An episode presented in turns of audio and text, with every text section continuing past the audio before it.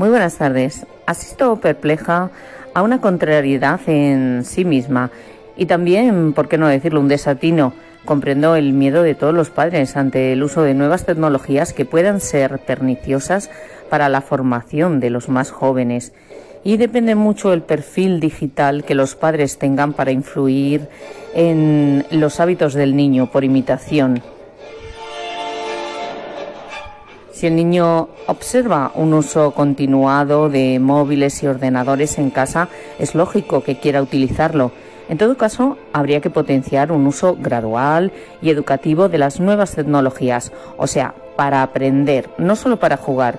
Perfectamente eh, puede uno como padre o como madre ser coherente y facilitar ese acceso a la tecnología de, de forma positiva y equilibrada, porque para bien o para mal, el futuro que nos acecha está repleto de pantallas.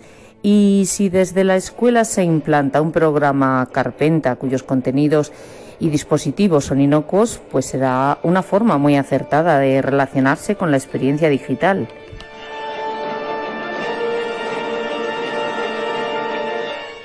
Se impone la cultura digital. Y si se controla por un educador y con la complicidad de los padres sabiendo cómo y cuándo se utiliza ese dispositivo, no hay nada que temer al respecto. Será saludable, puesto que el propósito es el más loable.